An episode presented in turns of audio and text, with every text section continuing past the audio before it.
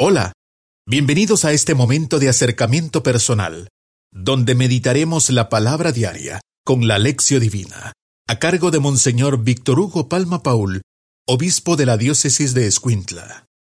Lunes 29 de enero. No me abandones, Señor, Dios mío. No te alejes de mí. Ven deprisa a socorrerme. Señor mío, mi Salvador. Oremos.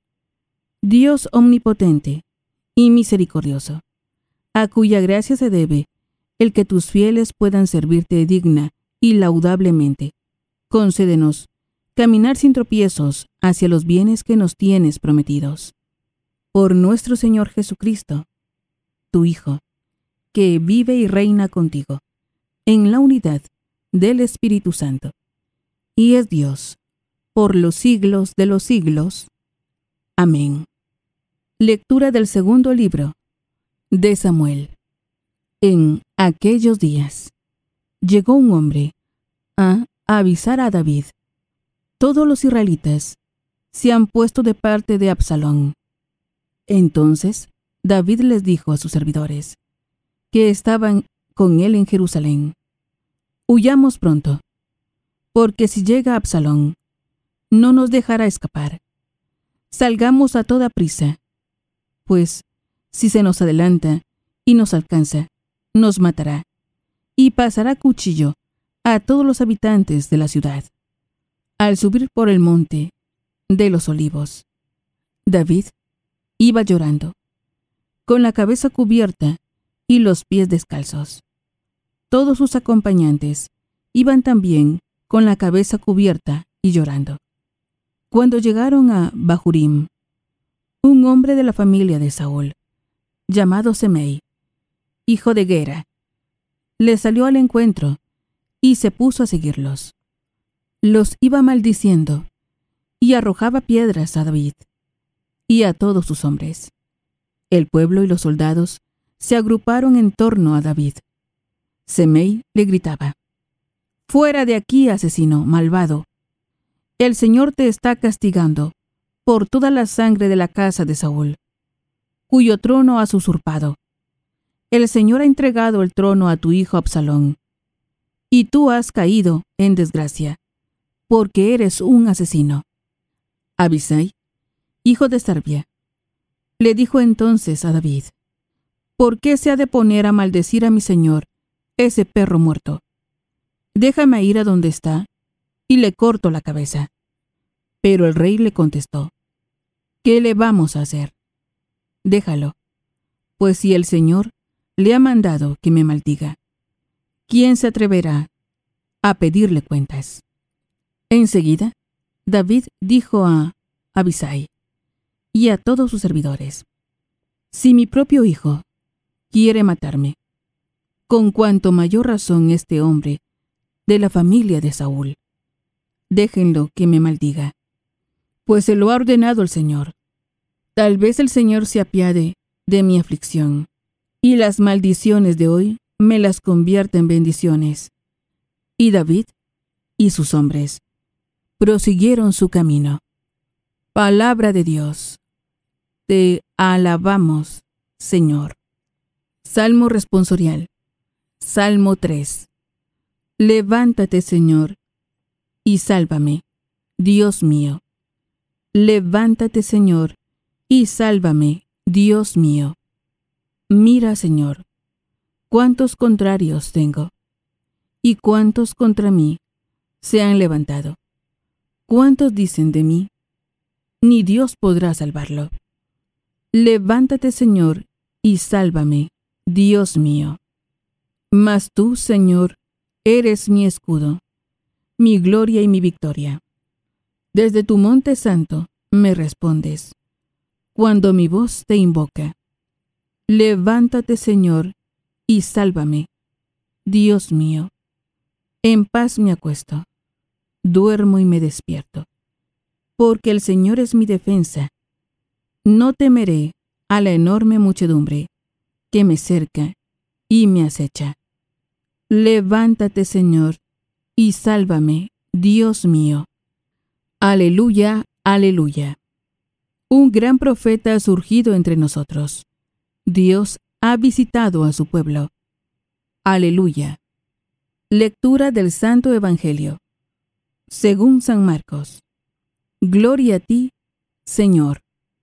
En aquel tiempo, después de atravesar el lago de Genezaret, Jesús y sus discípulos llegaron a la otra orilla, a la región de los Gerasenos. Apenas desembarcó Jesús, vino corriendo desde el cementerio un hombre poseído por un espíritu inmundo, que vivía en los sepulcros. Ya ni con cadenas podían sujetarlo. A veces habían intentado sujetarlo con argollas y cadenas, pero él rompía las cadenas y destrozaba las argollas. Nadie tenía fuerzas para dominarlo. Se pasaba días y noches en los sepulcros o en el monte, gritando y golpeándose con piedras. Cuando aquel hombre vio de lejos a Jesús, se echó a correr vino a postrarse ante él y gritó a voz en cuello, ¿Qué quieres tú conmigo? Jesús, Hijo de Dios Altísimo, te ruego por Dios que no me atormentes. Dijo esto, porque Jesús le había mandado al Espíritu Mundo que saliera de aquel hombre. Entonces le preguntó Jesús, ¿Cómo te llamas? Le respondió, Me llamo Legión porque somos muchos. Y le rogaba con insistencia que no los expulsara de aquella comarca. Había allí una gran piara de cerdos que andaban comiendo en la falda del monte. Los espíritus le rogaban a Jesús, déjanos salir de aquí para meternos en esos cerdos. Y él se los permitió. Los espíritus inmundos salieron del hombre y se metieron en los cerdos. Y todos los cerdos, unos dos mil, se precipitaron por el acantilado hacia el lago y se ahogaron. Los que cuidaban los cerdos salieron huyendo y contaron lo sucedido, en el pueblo y en el campo. La gente fue a ver lo que había pasado. Se acercaron a Jesús y vieron al antes endemoniado, ahora en su sano juicio, sentado y vestido. Entonces tuvieron miedo, y los que habían visto todo, les contaron lo que le había ocurrido al endemoniado, y lo de los cerdos. Ellos comenzaron a rogarle a Jesús que se marchara de su comarca. Mientras Jesús se embarcaba, el endemoniado le suplicaba que lo admitiera en su compañía, pero él no se lo permitió. Y le dijo, Vete a tu casa, a vivir con tu familia, y cuéntales lo misericordioso que ha sido el Señor contigo. Y aquel hombre se alejó de ahí y se puso a proclamar por la región de Decápolis lo que Jesús había hecho por él. Y todos los que él oían se admiraban. Palabra del Señor. Gloria a ti, Señor Jesús. Es momento de reflexionar con Monseñor Víctor Hugo Palma Paul, obispo de la diócesis de Escuintla. Alabado sea Jesucristo, por siempre sea alabado. Alabado sea aquel que nos libera completamente, pero pide también que nos dejemos liberar por su acción salvadora. Aleluya.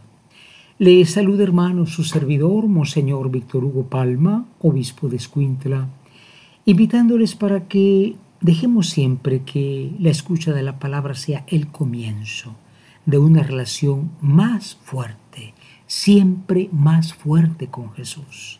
Mm, las palabras de San Jerónimo las hemos dicho tantas veces, si una amistad se mm, concretiza, se fortalece con el trato, solo tratando mucho, diariamente, la palabra de Cristo y Cristo en su palabra, podremos crecer en su relación.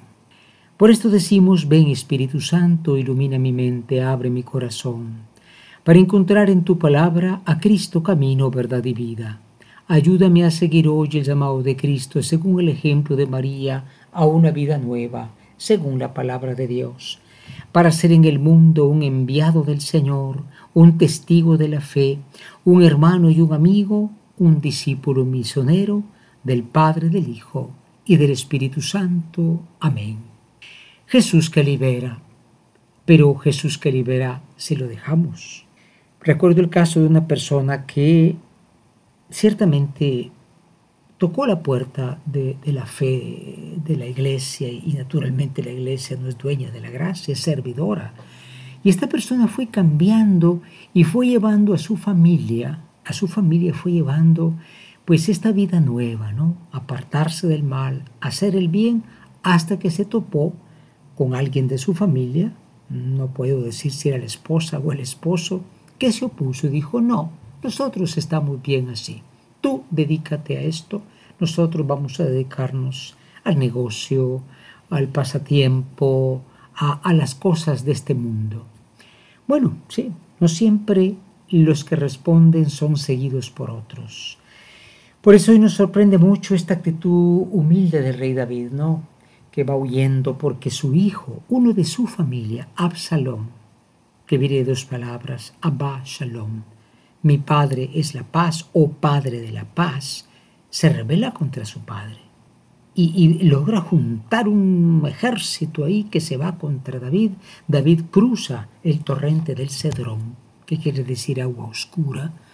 Como Jesús pasó el Cedrón la noche de la pasión, lo insulta a un hombre, quieren pedir venganza, dice no, déjenlo. Esta humildad profunda de David, nosotros no la pensamos. ¿eh? Por eso yo lo quería mucho, porque era un hombre humilde. Y en el Evangelio encontramos a este hombre que es liberado por Cristo de un montón de demonios. Mi nombre es Legión, dice, ¿no? Es impresionante, ¿no? Y bueno, este hombre se, se destruía porque en el fondo, hermanos, el mal siempre es una autodestrucción. No, yo estoy bien con la droga, yo estoy bien como estoy, dedicándome aquí a hacer dinero, ya se me está acabando la vida, pero voy a morir satisfecho. Bueno, hacer dinero no es el problema. El problema es que muchas veces junto a eso viene eh, la corrupción, el robo, el vicio.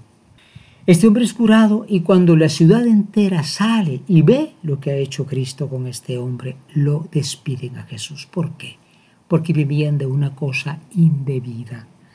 Crear marranos en ese tiempo para los judíos, siendo animal impuro, era indebido, pero les iba bien económicamente. Y cuando va bien económicamente la cosa, por eso hay guerras, por eso hay narco, por eso hay política corrupta. Es un demonio muy fuerte, ¿no? Echan a Jesús y Jesús se va. Preparémonos a la meditación. Hoy en la meditación nos preguntamos, ¿nosotros somos libres de la soberbia? La soberbia es este deseo de afirmarme y en nombre de quien soy te voy a dar tu merecido. David era humilde. Él tenía toda la razón. Su hijo Absalón era un rebelde, pero él fue humilde y, sufrió esta persecución. ¿Somos humildes nosotros o procedemos con soberbia, con orgullo? La segunda pregunta, Dios quiere curar a la humanidad, comenzando por ti, por tu familia, pero ¿encontramos apertura? No digo que caigamos en el error de los evangélicos, hermanos, muy buena gente, pero lo primero que les dicen es tú eres mejor que tu familia porque tú ya aceptaste.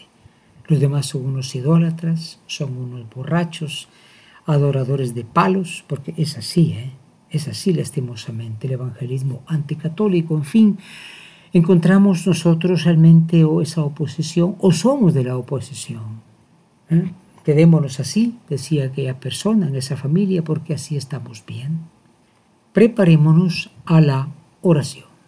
Hoy en la oración nos dirigimos a aquel que puede llegar al hombre de todos sus males, de muchos males, de una legión de males.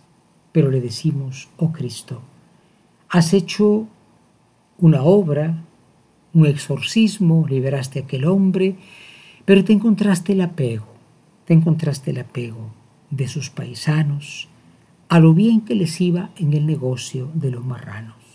Sí, es que el mal también nos encanta, el mal nos seduce, el mal nos conviene. Si quisiéramos ser libres de verdad, tendríamos que renunciar a muchas cosas, que nos van llevando por una ganancia infame. Danos, Señor, libertad de espíritu, porque dejemos que tú vengas y purifiques nuestra tierra, nuestro país, Señor, nuestras familias y cada uno de nosotros. Amén. Hoy en la contemplación, el Salmo tercero dice, Levántate, Señor, y sálvame, Dios mío. Levántate, Señor, y sálvame, Dios mío. Hay dos personas que pueden decir esto. David, el rey bueno, que injustamente está siendo perseguido, pero él se pone la mano de Dios. Su hijo le quiere dar golpe de estado, pero él, él prefiere no matarlo. Al final, cuando matan a Absalón, él sufre mucho. La segunda persona es este hombre endemoniado, no sabemos su nombre, pero este sufría, porque cada vez que tenemos adicciones, vicios, bueno, esto nos, nos destruye profundamente, aunque no lo queramos aceptar. Se pegaba, se golpeaba, dice, ¿no? Entremos en el silencio de la contemplación. Imaginemos a este hombre que al final de la escena está limpio, está vestido, porque antes estaba desnudo, bueno, peinado y vestido para la foto. Decimos, no, pero ya es otra persona, la persona que podemos ser tú y yo, si dejamos que el Señor nos purifique a fondo y no superficialmente. Por esto decimos, levántate, Señor, y sálvame, Dios mío. Hoy en la acción queremos proponernos, hermanos, dos cosas. En primer lugar, ser humildes como David, saber que no se trata de quedarnos indefensos, de dejar que nos destruya, mucho menos a la familia, pero poner la confianza en Dios. En segundo lugar, dejar que Él nos libere completamente, no como aquella familia, ¿no? Había uno que quería llevarles el bien, pero le dijeron, vete de aquí. Déjanos, como dijeron los gerasenos, vendiendo los marranos porque eso nos da dinero. Así es, así es como el mal resiste al bien. Que nosotros podamos con humildad recibir siempre el bien.